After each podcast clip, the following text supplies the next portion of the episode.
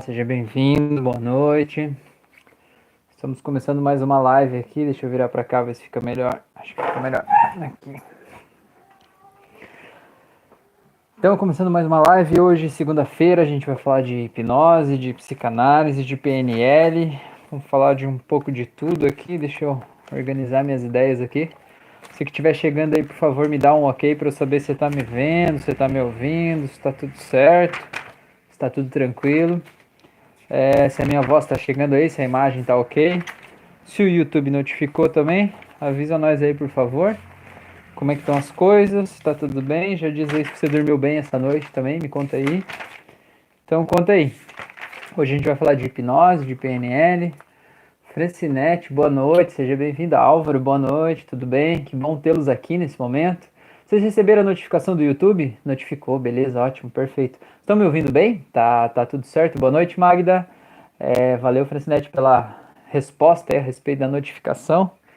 Tá me ouvindo bem? Notificação em cima da hora. É, é isso aí mesmo, né? Tá, tá certo, é assim, tem que ser na hora vai e foi, né? No, no... Boa noite, Juliana. É, Fran, boa noite também. É, beleza, então tá, pessoas. Que bom, bom que vocês estão aqui, que legal que a gente está aqui junto. Então, é, o tema de hoje me foi pedido aí é, para falar um pouquinho. Glene, boa noite, seja bem-vinda também.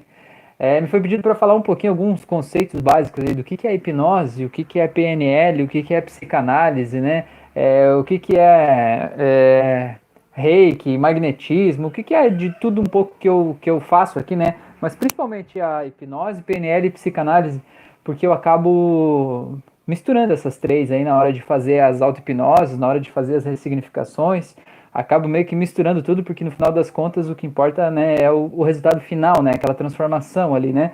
Mas onde é que começa uma, onde é que termina outra, o que, que cada uma dessas técnicas pode ajudar, talvez, no que, que você se identifica mais, né? O que, que pode fazer mais sentido ou menos sentido para você, sei lá.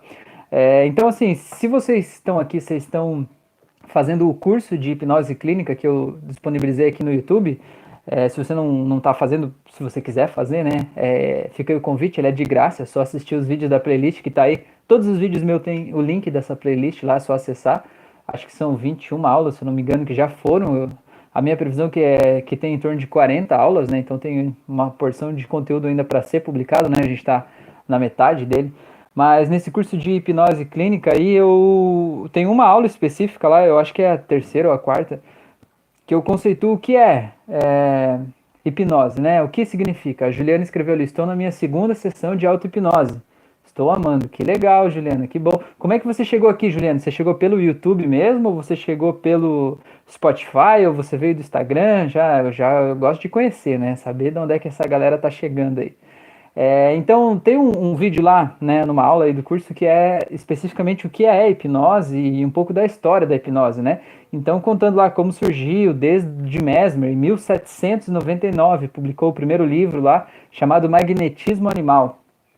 E esse livro, né, nesse livro, Mesmer, ele, ele que era médico na época, ele entendia, ele lançou né, uma teoria dele lá, chamada magnetismo animal, dizendo que havia um campo de comunicação entre as pessoas, um campo invisível de comunicação. E que naquela época ele definiu como um fluido, um fluido que existia, né, como se fosse um, é, um fluido invisível que existe no ar, né, que ele chamava de éter, se eu não estou enganado agora, me corrija se eu estiver errado, mas ele dava um nome para isso, acho que é o éter, e que nesse veículo, nesse éter, poderiam fluir né, é, substâncias, fluidos invisíveis entre uma pessoa e outra. Então, pelo magnetismo animal, ele acreditava que se uma pessoa estava doente ou tinha um problema específico lá, esse magnetizador ele poderia enviar bons fluidos, enviar fluidos de cura, vamos dizer assim, por meio do éter que chegariam até aquela pessoa para ela se restabelecer a saúde e resolver as questões ali dentro dela. É, e aí isso veio desenvolvendo ao longo do tempo, teve várias pessoas que estudaram, é, digamos assim, discípulos do Mesmer, né? Vieram desenvolvendo e vendo o que que o que, que, tinha de realidade naquilo ali, o que, que poderia ser mais aprofundado, o que mais dava para fazer com aquilo ali.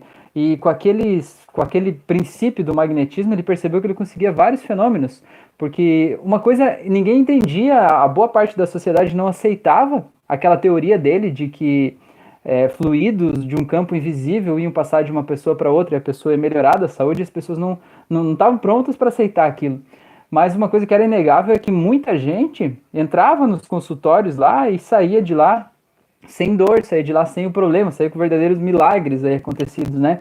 É, tanto que se você for ver, é, naquela época, no, no, começo de 1800 ali, existiam vários consultórios na rua que estava escrito lá magnetizador, seria o equivalente a, na época, né, seria o equivalente hoje a um médico, né? Então o magnetizador estava lá, você entrava naquele lugar lá. Boa noite, Laura, seja bem-vinda. É, você entrava naquele lugar e a pessoa fazia passes magnéticos, né? Se conectava com você e acreditando naquele tempo nesse fluido universal, invisível, ele restabelecia a tua saúde. E uma coisa que é curioso de saber é que é, pode não fazer sentido, sabe? Hoje a gente tem outras teorias, outras luzes sobre esse mesmo conceito, sobre o que, que acontecia naquele passe magnético, o que, que acontecia para restabelecer a saúde da pessoa, né? A gente tem outras, outras visões aí, até através da física quântica, de uma série de outras coisas aí. É, só que uma coisa que era real é que acontecia muita coisa que as pessoas realmente melhoravam naquele período. É, tinha um cara, eu sei que o sobrenome dele era La Fontaine, na aula lá eu até nem falei, mas eu não me lembro o primeiro nome dele agora. Esse La Fontaine ele fazia o seguinte, já era final de 1800, né? Ele viajava por vários países e ele alugava os teatros maiores nas maiores cidades e ele mandava uma carta um tempo antes para os médicos da cidade, né? E dizia assim: Eu quero que você me mande os seus piores pacientes. Tipo, gente naquela época, né? Que, que era. Perdeu a visão. Ele não pegava gente que era deficiente visual desde da infância, né? Mas gente que foi perdendo a visão.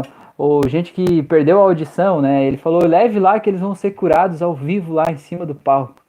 E é, isso era estrondoso, assim, né? Alguns médicos aceitavam, alguns não, alguns se sentiam é, afrontados com aquilo. E aí ele ia lá e ele fazia um, basicamente uma hipnose, né, nas pessoas. E algumas realmente melhoravam, algumas realmente voltavam a enxergar lá em cima, né? É, e algumas tinham catarses ali. Catarse é quando a gente tem uma liberação de uma matéria emocional que está reprimida dentro da gente, tipo um trauma que a gente viveu e não processou ainda. Aí quando a gente começa a chorar aquilo ali, né? E aí libera aquilo. Se aquilo estava causando um problema físico, esse problema tende a desaparecer com aquela catarse, né? É, e aí é, é, muito curioso porque muita gente ficava. Boa noite, Maristela, seja bem-vinda. Muita gente ficava é, questionando, né, dizendo que isso tudo é charlatanice, que isso tudo é mentira, que aquilo era ensaiado, que era um teatro e tal. Mas é até curioso que uma vez é, foi em Paris, se eu não me engano, o, ele foi proibido de, de estar lá em Paris, né? O delegado lá, municipal, prefeito, sei lá, né? Naquela época eu não sei como é que chamava direito isso tudo é contado num livro, se eu não me engano, é de Deleuze, se eu não me engano, esse livro. Mas enfim, é, é, o prefeito lá proibiu ele, né? O pessoal da cidade, enfim, a cúpula lá não queria que ele tivesse lá naquela cidade. E aí foi um decreto lá dizendo para ele assim: você está proibido de fazer o seu show em Paris. E aí ele conhecia uma outra pessoa que era tipo, sei lá, vamos dizer que o prefeito da cidade proibiu e ele conhecia o governador, né? Vamos dizer assim. E aí esse governador falou com o prefeito e disse: "Não, você tem que deixar o cara fazer o show, né? É só um show, você não pode proibir e tal". Daí tem um papel lá, né, do, do prefeito, do governador, do, do, delegado, sei lá, um papel municipal dizendo assim: você está autorizado a fazer o seu show, mas é proibido de curar as pessoas no palco. É, é, curioso isso, né? Porque, tipo, alguma coisa acontecia. Se ele teve que ser proibido de fazer aquilo, é porque aquilo de alguma forma estava acontecendo, né? É muito louco. Tá, mas resumindo, então, eu fiz várias. Uma, uma, uma história muito longa aí sobre o é, o La Fontaine, mas o que, que aconteceu? É, teve um cara chamado James Braid, aí já no final de 1800, esse cara, ele começou a estudar mais a fundo o que, que tinha de real, é, digamos assim, se tinha outra forma de levar a pessoa para o estado hipnótico, o estado onde aquelas transformações aconteciam, o estado onde tinha o recalque da memória, o estado onde as dores desapareciam, o estado onde os pacientes se curavam, vamos dizer assim, que o Mesmer falou lá atrás que eram os fluidos universais, que era esse campo, esse magnetismo animal, e que cada um veio desenvolvendo de um jeito. E o James Braid, ele que criou esse termo chamado hipnose, né, em homenagem ao deus Hipno, Hipno, se não me engano, né, que significa sono. É, e aí depois ele, ele mesmo tentou mudar esse nome, porque a hipnose não é um sono, né, é, só que aí já era tarde demais, porque já estava conhecido com esse nome, né? E aí ele pegou e conseguiu, passou então a, digamos assim, encontrar uma forma de conseguir aqueles efeitos lá do magnetismo animal, aqueles efeitos de transe hipnótico, de sonambulismo muitas vezes, por meio das palavras, por meio de guiar a pessoa né, por meio da linguagem, ou seja, você vai falando e a pessoa vai se concentrando no que você vai falando, e a partir do momento que ela vai aceitando essas sugestões, ela vai conseguindo construir aqueles resultados que ela busca e tendo o retorno, né, é, a mudança interna que, que a hipnose pode proporcionar. Então, digamos assim, James Braid seria o pai da hipnose, mesmo com esse nome que a gente conhece. Tá, mas o que, que eu vejo hoje, né? O que, que eu vejo hoje como sendo a hipnose, a título de a gente conceituar hipnose. Existem vários conceitos. Tem um conceito que diz que hipnose é apenas foco e concentração, é o estado de foco total. É, já foi colocado pessoas em, naqueles equipamentos de ressonância magnética, eu acho que é, né? Aquele que mede a circulação sanguínea cerebral na hora que a pessoa, né, em cada momento, assim. É, e foi colocado assim uma pessoa que estava dormindo em um sono profundo e uma pessoa que estava em transe hipnótico. E foi descoberto que as áreas do cérebro que estão ativadas em cada momento, né, ou em quem está dormindo e quem está em transe, são áreas completamente diferentes. Então, embora a pessoa esteja, quando está fazendo uma auto-hipnose, ela esteja totalmente relaxada e tranquila, não é o mesmo tipo de relaxamento do sono. Porque no sono é como se a parte de raciocínio do teu cérebro ela meio que desligasse para permitir que todo o teu corpo relaxe, né? E na hipnose não, a parte do raciocínio ela estava extremamente irrigada, ou seja, você está pensando muito, mas você está pensando de forma focada, né? Você está hiperfocado em alguma coisa. É, então tem essa diferença aí, né, da, do sono para a hipnose. Tá, mas então o que que, o que que eu, Rafael, vejo hoje como um conceito simples de hipnose? É, a Laura escreveu: se dormirmos fazendo auto-hipnose funciona igual. É uma pergunta ou uma afirmação, Laura? Assim, ó, funciona do mesmo jeito funciona, tá? Eu sempre digo assim, se você fizer uma auto-hipnose dormindo, é melhor do que você não fazer uma auto-hipnose, né? É melhor você fazer de qualquer jeito, né? É, eu particularmente, é, eu particularmente prefiro que seja feita acordado, sabe por quê? Porque o que faz a transformação acontecer, principalmente as auto-hipnoses que tem ali, é, a gente precisa fazer um colapso de âncoras, ou seja, quando eu peço para a pessoa imaginar uma cena que faz mal para ela, por exemplo, uma cena que faz ela se sentir preocupada com o futuro, sei lá, depende da auto-hipnose que você está fazendo, quando eu peço para sentir isso, é importante que a pessoa esteja ali totalmente consciente e sinta aquele sentimento do jeito mais intenso possível, mais forte possível, que ela se entregue para aquele sentimento. Por quê? Porque no nosso cérebro, cada aprendizado que a gente tem é uma rede neural, né? Vários neurônios ligados formam uma rede de aprendizado. E quando você sente aquilo de forma mais intensa, você ativa aquela rede neural que causa aquela emoção naquele momento de forma bem intensa. E daí quando a gente ativa outra rede, do tipo, ah, abre um portal mágico que te leva para um outro lugar, e naquele outro lugar tem uma outra rede neural boa, quando você colapsa essas duas redes, né? O teu cérebro tem que escolher como ele quer se sentir. Então ele basicamente ele quebra a rede ruim e passa a escolher se sentir do jeito melhor, do jeito mais gostoso, da rede melhor. Quando a gente está dormindo, isso funciona também. Só que quando a gente está dormindo, a gente não consegue se entregar ativamente para sentir aquela emoção de forma tão intensa, sabe? Então, vai funcionar dormindo? Vai. É claro que vai. É melhor você fazer dormindo do que você não fazer vai te ajudar, né? Você vai fazer ressignificações e vai acordar sentindo muito melhor. Mas se você puder fazer acordado e puder ativamente se entregar para aqueles sentimentos e sentir com intensidade aquilo ali, a intensidade da transformação é maior, entendeu? Espero que, que eu possa ter explicado. Ah, a Laura escreveu certo, obrigado pela resposta. É. Então, é sempre auto-hipnose é sempre bom, né? Não tem contraindicações, quanto mais se fizer melhor. Mas se puder escolher fazer acordado é sempre melhor, você consegue ter um resultado mais mais eficiente em relação a isso, tá? Então, o que, que eu acho que é a hipnose, né? Eu acho, né? Uma visão bem minha. Eu fiz um monte de, de curso disso, juntei um monte de coisa de teoria, mas a minha visão. Eu vejo assim que a hipnose nada mais é do que a gente rebaixar o nosso consciente. A gente tem só 5% do nosso cérebro é consciente e 95% é inconsciente ou subconsciente. É, Diógenes escreveu: me interessei pela hipnose após assistir série, a série do Freud na Netflix. É, a série do Freud é ótima, né, Diógenes? Que bom, seu canal é muito bom, valeu, obrigado. É, eu tenho um vídeo aqui sobre a série do Freud, no, no dia que saiu eu maratonei ali de madrugada lá, e eu gravei um aqui no... Você procura aí, série do Freud aí no meu canal, você vai achar. É, tem acho que uns 20 minutos aí falando da, do, né, do que eu vejo da ligação entre o que é exposto lá na série e o que é a hipnose de verdade, né? Quais são os efeitos ali que são reais, quais que não são, o que que dá para fazer daquilo ali, o que que às vezes é um romance, né? Porque a gente sabe que a televisão precisa romancear um pouco, né? Um pouco da, da história do próprio Freud, né? tem bastante romance envolvido ali, mas é, mas é uma série muito legal, né? Só de você pensar as coisas que acontecem ali, fazer a gente pensar é muito legal. Tá, mas o que, que eu vejo que a hipnose é apenas a gente rebaixar esses 5% do nosso consciente e permitir que a gente acesse aqueles 95% que é o nosso subconsciente ou inconsciente, como você quiser chamar, ou tem outros nomes aí. Mas enfim, aqueles 5% do nosso consciente está a nossa lógica, a nossa razão, o que é certo, o que é errado, o que é pecado, o que pode, o que não pode, é, sei lá, o que eu não deveria pensar, tá tudo ali, né? O que tá certo, assim, as coisas que são indiscutíveis, né? As coisas que a gente não pode mudar dentro da gente, que constroem a nossa personalidade. Coisas que já constroem a nossa personalidade desde da, da época que a gente estava na barriga da nossa mãe. Desde a infância, a gente não tem nem ideia daquelas informações que estão ali. E quando a gente está no estado de transe hipnótico, a gente rebaixa esses 5%, a gente tem um acesso maior a todo o resto, né? Todas as informações que estão ali dentro. Então, quando a gente consegue acessar essas informações, a gente consegue acessá-las de forma mais íntegra, mais profunda, mais certa, né? É, não sei se aconteceu com vocês, às vezes numa auto-hipnose, você de repente aparecer imagem ali de uma memória, de uma lembrança, de alguma coisa, que ou você não lembrava que aquilo aconteceu, ou você não imaginava que aquilo que apareceu ali tinha a ver com o sentimento que você estava tratando.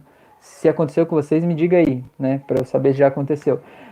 É muito comum, por quê? Porque o nosso consciente, aquele 5%, diz assim: não, isso aqui não tem nada a ver com aquilo lá. Mas na verdade, no estado de hipnose, a gente descobre coisas sobre a gente que nem a gente queria aceitar às vezes, né? Que a gente se surpreende com as coisas que vêm. Então, para mim, o que é hipnose? É só isso: é rebaixar os 5% e permitir um acesso mais ampliado ao nosso subconsciente, é um hiperfoco, né? Abaixo de todas as nossas crenças, de todos os nossos medos, de todos os nossos tabus é, permitindo a gente se ver de um jeito diferente e sentir as nossas emoções de forma mais intensa. Para mim, a hipnose é só isso, hoje. Tá, o que, que é? Vamos para o próximo ponto, então. O que, que é a PNL? A PNL chama Programação Neurolinguística. Essa, eles não dizem que é uma ciência, né? Até hoje não é tido como ciência a PNL. É, a programação neurolinguística foi criada na década de 70 por dois caras, chamado John Grinder e o Oxa, me fugiu o nome do cara agora. Richard Bandler, os dois caras.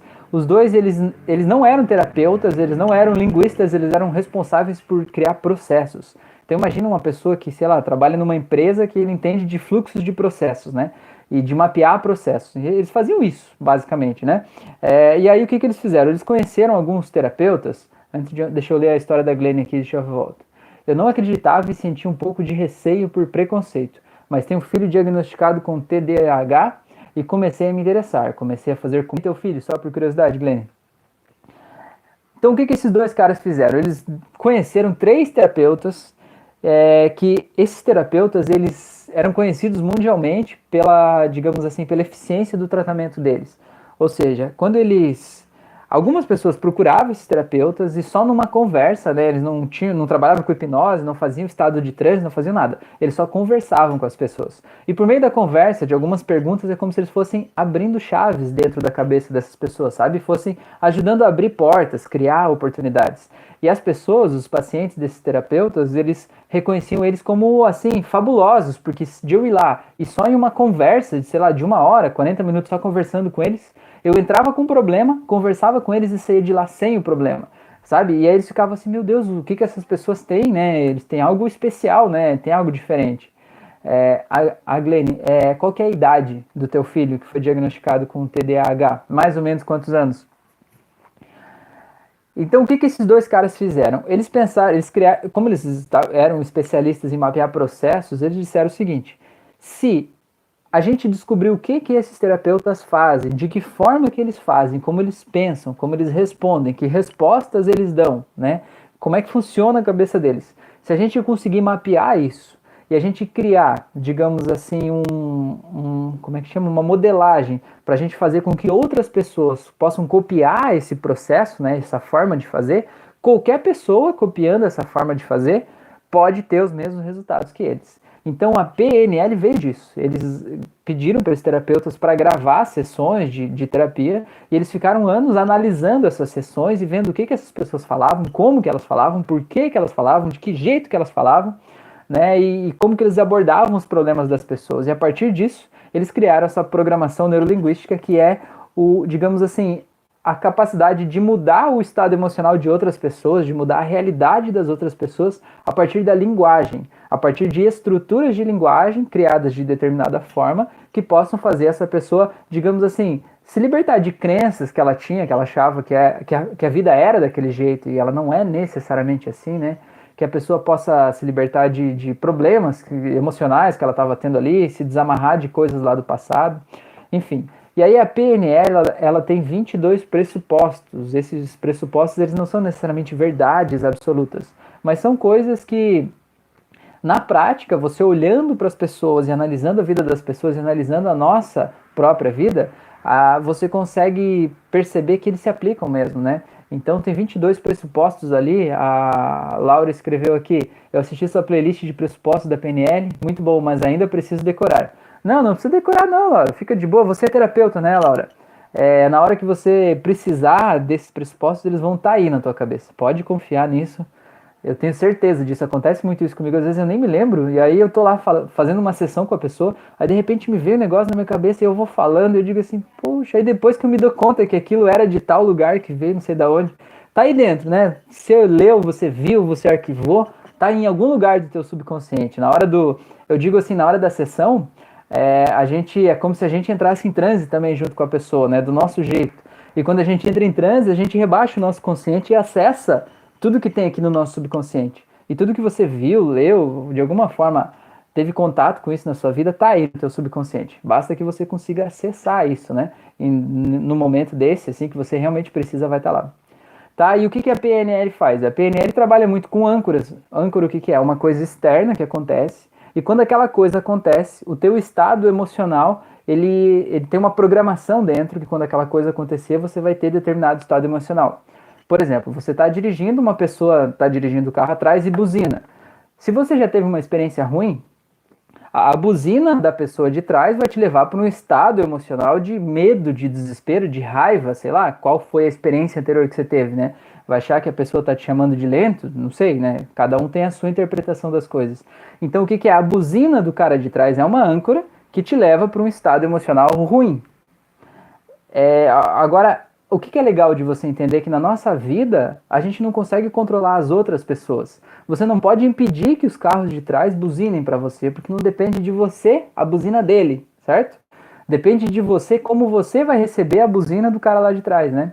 Então, entendendo pela PNL que aquela buzina é uma âncora que te faz se sentir mal, você pode ver dentro de você que aquela mesma âncora que te levava para um estado emocional ruim, a partir de agora pode te levar para um novo estado emocional, né? E você que escolhe qual é esse novo estado emocional. E é por isso que a gente faz nas auto-hipnoses, a grande maioria das auto-hipnoses é isso que a gente faz. A gente pega as âncoras né, as coisas que acontecem externamente que fazem a pessoa se sentir mal, e a gente faz aquelas mesmas coisas ancorarem para um novo estado emocional que faz ela se sentir bem, se sentir empoderada, feliz, alegre, sei lá, depende do caso, né, depende da situação. É, então, a PNL trouxe várias metodologias para tratar fobias, por exemplo, gente que tem fobia de barata, de rato, de sapo, sei lá, de aranha, né, aquele medo é irracional, e aí por meio da linguagem, numa determinada estrutura, a gente consegue é, mudar a representação mental que a pessoa tem disso. A PNL traz muitas imagens mentais, quando a gente pensa assim, ah, como que. É, sei lá, você pensa numa outra pessoa aí que você acha que ela é muito ruim para você, sei lá, teu chefe, marido, esposa, sei lá, alguém que tem poder sobre você. Se você fechar os olhos e pensar sobre a imagem mental dessa pessoa, talvez você veja essa pessoa muito grande, como se ela fosse um monstro, um dragão, um negócio gigante. Né? E o que, que é? Quando a gente acha que o outro é mais poderoso que a gente, mentalmente a gente tem uma imagem mental dele grande. E o que, que a PNL descobriu? Que se você pegar e disser para a pessoa fechar os olhos e diminuir aquela imagem mental e aquele negócio que era grande ficar pequeno, você já se sente diferente de estar na presença daquela pessoa, porque aquilo não é maior do que você, aquilo é menor, entendeu? Você tem como controlar aquilo ali. Isso são coisas intangíveis, não tem como você é, perceber exatamente de uma forma lógica se você está com medo ou não de uma situação, mas quando você consegue manipular essas imagens mentais que estão aí dentro de você, você consegue mudar o jeito que você reage às coisas, né? É, a Mila escreveu ali, nojo e medo seriam a mesma coisa, no caso dos sapos e baratas. Não, não é a mesma coisa não. Na verdade são, são sensações diferentes, assim. É, o nojo é uma coisa assim meio que tipo você acha que ele é asqueroso, sabe? Que vai te dar um enjoo, sabe? Tipo, se, imagine se você tem nojo de, de barata ou de, de, de, de, lesma. Você vai talvez imaginar aquela lesma andando na tua pele, sentir aquela gosminha da lesma e você vai começar a passar mal, ficar enjoado, querer vomitar, né? É nojo daquilo ali, né?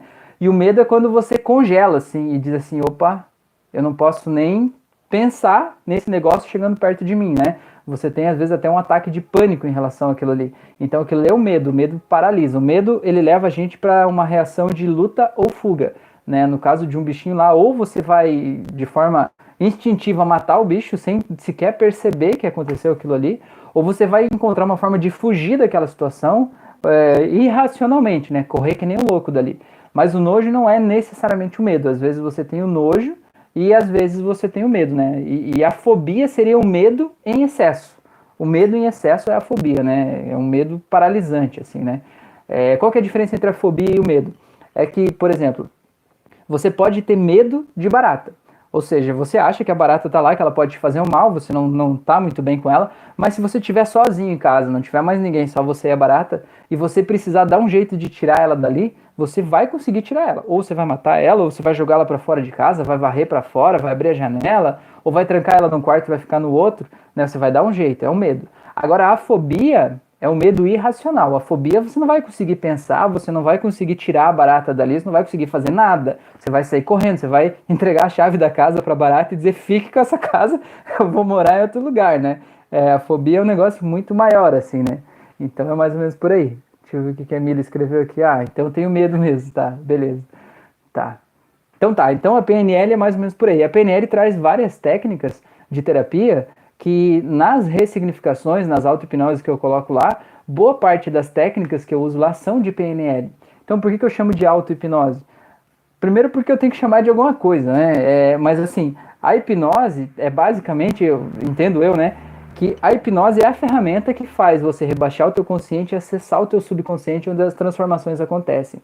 E lá no teu subconsciente, as ferramentas de PNL é que fazem a transformação acontecer, entendeu? É, reduzir é, mal-estar, reduzir traumas, ressignificar as coisas. A PNL traz muito também você transformar uma coisa subjetiva como um medo, ou uma dor, ou uma raiva, transformar em um objeto, em uma cor, em um som.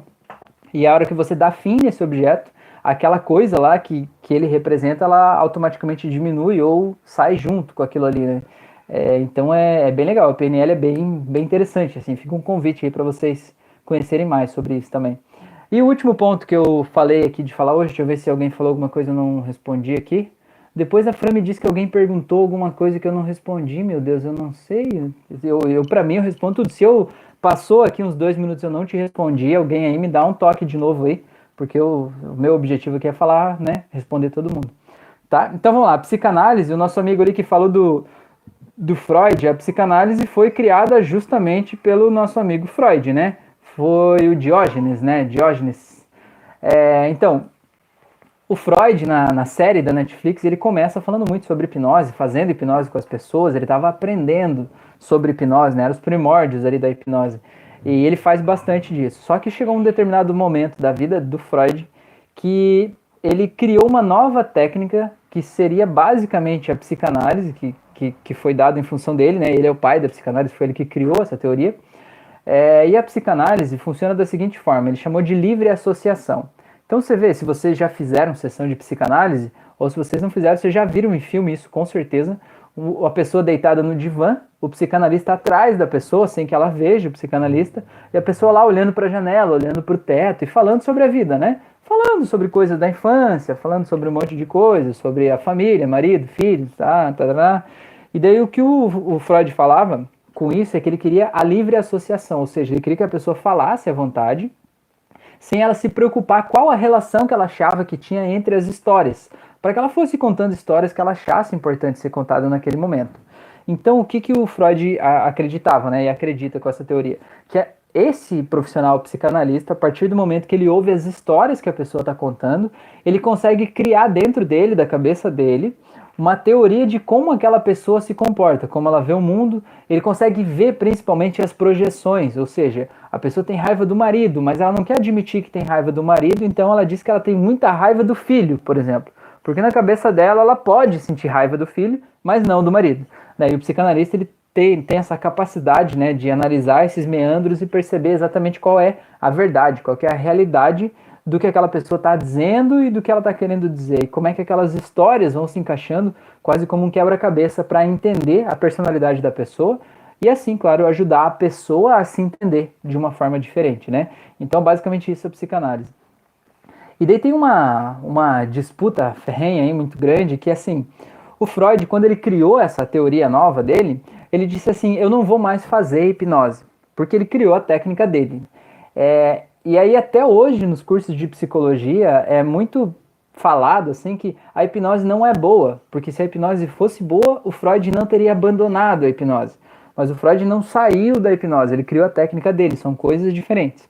Tá? E agora me diga, o que é uma pessoa deitada, olhando para cima, falando sobre coisas que são sem sentido, basicamente, mas contando sobre a vida dela, contando sobre os sonhos, contando sobre um monte de coisa, se não é necessariamente um estado de transe, né? Um estado em que não importa a lógica do que ela está falando, ou seja, não importa o consciente, importa as memórias que ela está trazendo, né? É basicamente ela está em transe, ela está, digamos assim, trazendo o transe dela à tona, trazendo as memórias do subconsciente à tona, para que elas possam ser analisadas por uma outra pessoa, né? Pelo psicanalista ali para propor soluções para ela, para ajudar ela a se entender de um jeito diferente.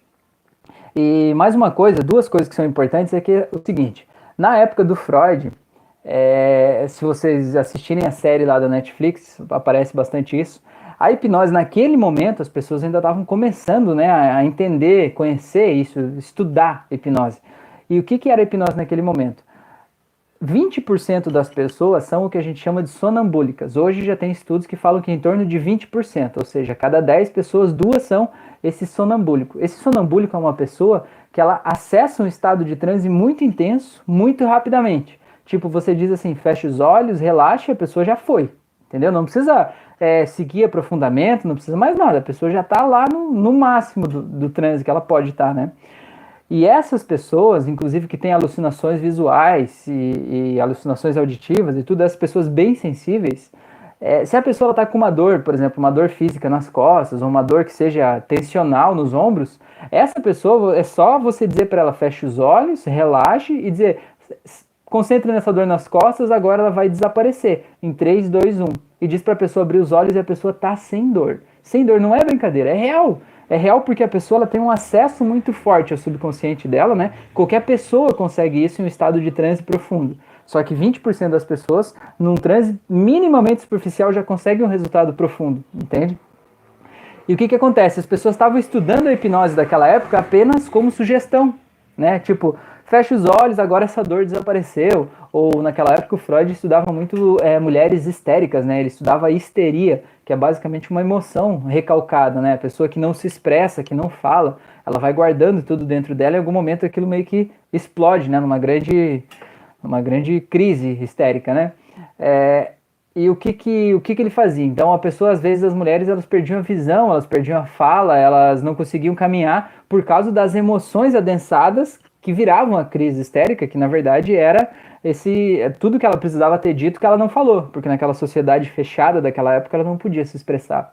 Então Freud pegava e estudava essas pessoas e chegava para uma mulher que tinha, né, por exemplo, ela estava perdendo a visão ou ela deixou de falar por causa, como é o caso lá da série. A mulher perdeu a voz no dia que ela viu um acidente lá, que depois né, conto que não, não é a verdade aquele momento, mas por exemplo, a pessoa viu um acidente de trânsito lá, a filha dela morreu no acidente de trânsito e desde então ela não conseguiu mais falar. Então, se a pessoa ela é sonambúlica, se ela está nesse 20%, é só você dizer assim, é, a partir de agora sua voz vai voltar e você vai poder falar naturalmente, normalmente, e a pessoa consegue falar, sabe? Porque é, aquela sugestão é muito forte, muito profunda dentro dela. Só que o que, que aconteceu na época do Freud? Ele disse assim, isso só funciona para algumas pessoas, né? Tipo, a cada 10 pessoas, duas vai funcionar isso, né? Daquele jeito. E daí por isso que ele criou a livre associação por meio da psicanálise para ele estudar mais a fundo os traumas, né? Ou seja, as coisas que a pessoa viveu no passado que estão recalcadas lá no subconsciente dela, para que a partir do momento que a gente reescreve essas memórias, que a pessoa entende o que, que aquilo lá do passado é que está fazendo ela ter o comportamento que ela não gosta hoje, ela pode se libertar daquele ciclo ali e ter uma vida mais leve, mais livre, né, dessa forma. É, então, o que, que, que, ele diz assim? É muito mais profundo fazer a psicanálise, porque a pessoa pode buscar todas essas memórias lá, né, ao longo de várias sessões, falando sobre tudo isso, reescrever o subconsciente dela e ter uma qualidade de vida muito maior. Né? Essa é a proposta dele. Só que olha só que curioso. A hipnose desenvolveu muito mais além disso. A hipnose não é só sugestão. A gente descobriu e sabe hoje que com hipnose a gente pode fazer uma varredura completa no subconsciente da pessoa, é, dando um comando direto, tipo, ah, a pessoa se sente muito ansiosa. A gente coloca a pessoa no estado de transe e diz assim: concentre nessa ansiedade, sinta ela, deixa ela ficar forte. Agora eu vou contar de 5 até 0 e você vai voltar para a primeira vez que você sentiu essa ansiedade. E aquela memória que volta é a memória real, é a primeira memória que causa ansiedade naquela pessoa, né? Porque todas as outras situações que fizeram ela se sentir ansiosa na vida são, digamos assim, mais um nozinho daquela costura que começou lá atrás. Eu digo que nem aqueles sacos de farinha, de trigo antigamente, que era de papel e era costurado em cima com cordinha. O trauma inicial é o primeiro nó da cordinha ali, sabe? E aí ele veio sendo costurado com várias histórias na tua vida. E aí quando a gente acha aquele trauma inicial, é só a gente puxar a cordinha que aquilo ali desfaz tudo, né? Desamarra tudo completamente. É, então, o que, que o Freud falou? No final da vida dele, ele mandou uma carta, eu não me lembro para quem que é essa carta, mas eu posso pesquisar para vocês. Ele mandou uma carta e na carta ele dizia assim: a hipnose não era ruim, eu é que era um péssimo hipnotista. Ou seja, ele assume que ele é que não sabia hipnotizar. Ele só levava as pessoas até o transe superficial. No nosso curso de hipnose tem uma aula sobre indução hipnótica e tem uma aula só de aprofundamento, que é para levar a pessoa mais para baixo. O Freud ele fazia só a indução mais ou menos ainda, era só uma indução com a vela, né, para fazer o cansaço ocular ali, a pessoa cansou o olho, pronto.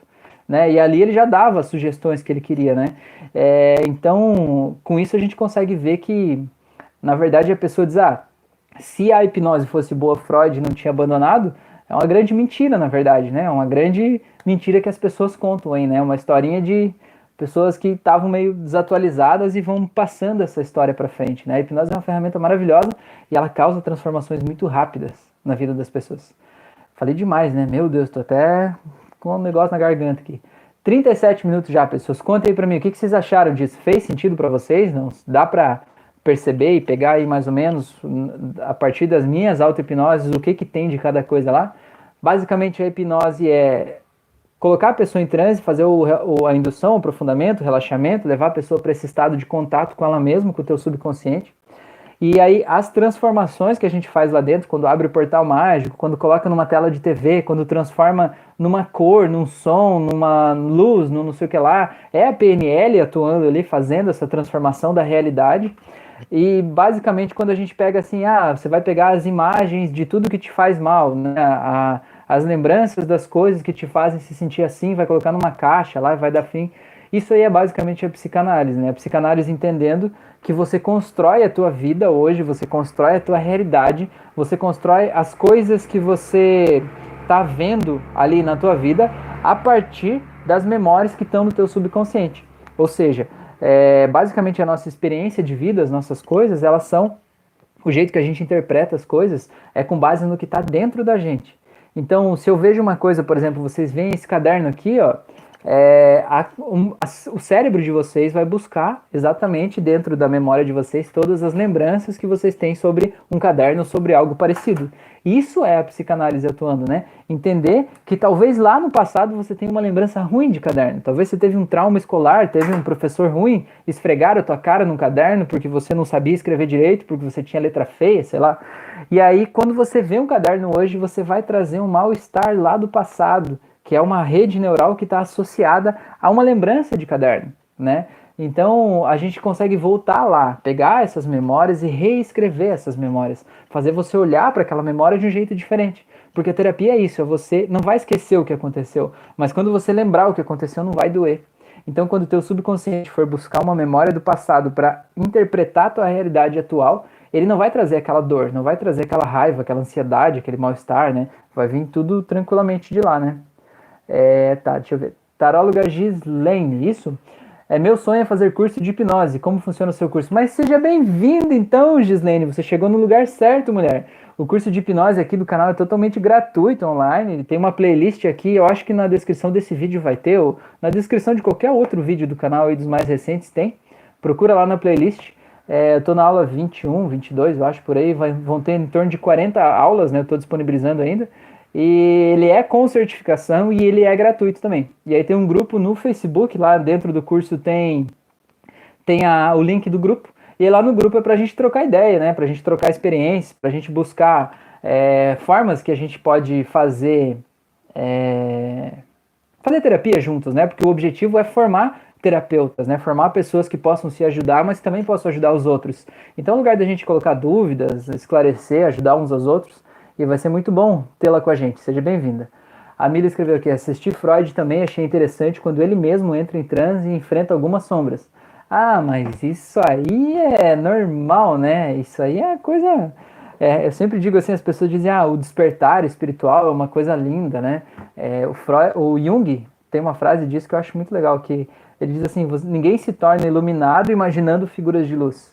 As pessoas se tornam iluminadas iluminando as suas sombras e que é, é, é, isso, né? Eu vejo que é justamente isso, assim, despertar dói, né? E para a gente entender o que, que motiva a gente e, a gente conseguir ter a, a digamos, né? A gente não quer assumir dentro da gente, que é justamente a nossa própria sombra, né? No caso do Freud, que fez ele criar toda a teoria dele lá, ele sentiu lá na, no, na sombra dele que ele era apaixonado pela mãe dele e que ele queria, tinha um desejo secreto, né, inconsciente, de matar o pai, porque ele via, digamos, tinha, sentia ciúmes do pai na visão infantil dele, né? Já que ele era apaixonado pela mãe e o pai era um rival, né? É, e aí, daí, então, com base nisso, toda a teoria do Freud tem muito forte isso, que, digamos, a origem das neuroses seria a repressão da sexualidade. Ou seja, a pessoa ela não consegue viver a energia sexual dela de forma plena porque ela está reprimindo a sexualidade, porque no primeiro momento que ela teve contato com a sexualidade, ela teve ligada a um dos pais, né? Seria o, o menino a mãe e a menina ao pai, né? Essa é a teoria do Freud. E como ele acha isso, é, a sociedade diz para ele que isso é impróprio, que isso é impuro, que isso é pecado, que isso não deve, ele reprime a sexualidade. E aí, a partir de então, ele passa a ter uma vida, né? Nós passamos a ter uma vida mais é, limitada, menos criativa, mais pobre, em função da gente estar tá bloqueando e reprimindo a nossa própria sexualidade, né? Então é enfrentar as nossas sombras é isso aí, né? É, me pediram no Instagram para fazer um curso de auto-hipnose. Então, para não só ter as auto-hipnoses aqui do canal, mas fazer um curso que a pessoa possa, de alguma forma, conseguir se colocar em auto-hipnose e se guiar, né? Dentro desse transe hipnótico e saber o que fazer, né? É, eu sei que o curso de hipnose clínica aqui já vai ajudar muito com isso, mas eu estou pensando aí, me digam aí se vocês acham interessante isso. De repente a gente pode pensar em algo a respeito de fazer um curso de auto-hipnose, né? Para você poder se colocar em transe enfrentar os seus próprios fantasminhas interiores aí, né? Tá. É, a Glenn escreveu aqui: tem idade para você induzir uma pessoa? Criança, pode? Glenn, não, não, não tem idade tá? É, idade especificamente não tem, não tem um limite. Tipo, não é um problema você fazer é, uma hipnose com criança, por exemplo. Só que o que, que acontece? Você precisa entender duas coisas. A primeira delas é que a criança, você precisa trabalhar muito mais o lúdico, sabe? Tem que ver assim, ah, qual que é o... A criança, você nunca vai fazer uma regressão numa criança, né? Você não faz regressão com criança, você não faz ela voltar para um trauma, você não faz nada. É, com hipnose, o próprio a indução e o aprofundamento você já tem que fazer. Por exemplo, assim, ah, digamos assim, ele gosta de um personagem, ah, gosta do Superman, tá. Então imagina como é que é o Superman. Ah, o Superman no filme tal, ou no momento, é, imagina ele voando e tal. Aí pode ser até de olhos abertos, né? Da hora que você vê que ele já tá imaginando lá, assim, fecha os olhos agora para você imaginar ele voando melhor. Aí fechou. Agora imagina que você fosse o Superman voando aí, e se você olhasse a cidade lá embaixo, como é que ia ser? E criança, na hora que você falou isso, ele já está num transe profundo. Você vai ver que o olho já fecha assim, é tremendo, né? Porque a imaginação das crianças vai muito longe. Então, nessa hora, você já pode dar uma sugestão que você queira ou fazer a ressignificação que você quiser. Só que qual que é a sugestão? Tem que ser algo ligado ao imaginário da criança, né? Então, vou dar um exemplo. Imagine que a criança tem, por exemplo, é, incontinência urinária, né? Ela faz xixi durante a noite. Você não vai fazer uma regressão na criança para saber o motivo dela ter, fazer xixi. Ah, se isso é porque ela está se sentindo mal, está se sentindo insegura diante dos pais, não importa nada disso. Né? Você vai dizer, ah, que ela tem. Aí imagina, faz ela imaginar que é o Superman, por exemplo. Ela consegue viajar e sai aquele raio dos olhos, né? E você tem que entrar na, na, imaginação dela ali, né? E deixar ela ir criando. Ah, e o que, que vai acontecer agora? Daí as crianças sempre é, acrescentam coisas nas histórias, né? Ah, vai aparecer um monstro. E ele vai lutando com aquele monstro e tal. E aí, de repente, ele sente vontade de ir no banheiro fazer xixi. Como é que ele faz? Aí você vai dizer, né? Ah, o Superman tem aquela roupa de ferro e tal, mas ele tem um poder super especial que ele consegue controlar. É, é, na hora que ele tem vontade de fazer xixi, ele consegue a qualquer momento acordar e ir até o banheiro, mesmo que ele estivesse dormindo, sabe? Para a criança, pelo poder do super-herói, trazer aquele poder, digamos assim, para a vida dela, para incorporar aquilo nela, né? Eu estou dando um exemplo aqui, é difícil falar sem você estar tá falando com uma criança, né? Eu tô, tô criando aqui na, na, na minha cabeça aqui, né? mas digamos assim, trazer um poder externo, né, um poder de um super-herói para ela incorporar nela, no corpo dela, na vida dela, na personalidade dela, para a partir daquele poder ela ter aquela nova habilidade dentro dela, digamos assim, na hora que ela tiver vontade de fazer xixi, o corpo dela acordar, despertar e ela ter tempo de ir até o banheiro, né? Então, Dá para fazer hipnose com criança? Dá. Né? Você pode fazer, se estiver fazendo curso de hipnose, você pode fazer de colocar a pessoa em transe e dizer para esquecer o nome, para esquecer um número, para, sei lá, trocar um nome por outro nome. Pode fazer tudo isso, não tem problema nenhum, não vai prejudicar. Pelo contrário, a hipnose é uma ferramenta maravilhosa que faz a gente conhecer o nosso poder de um jeito diferente, sabe?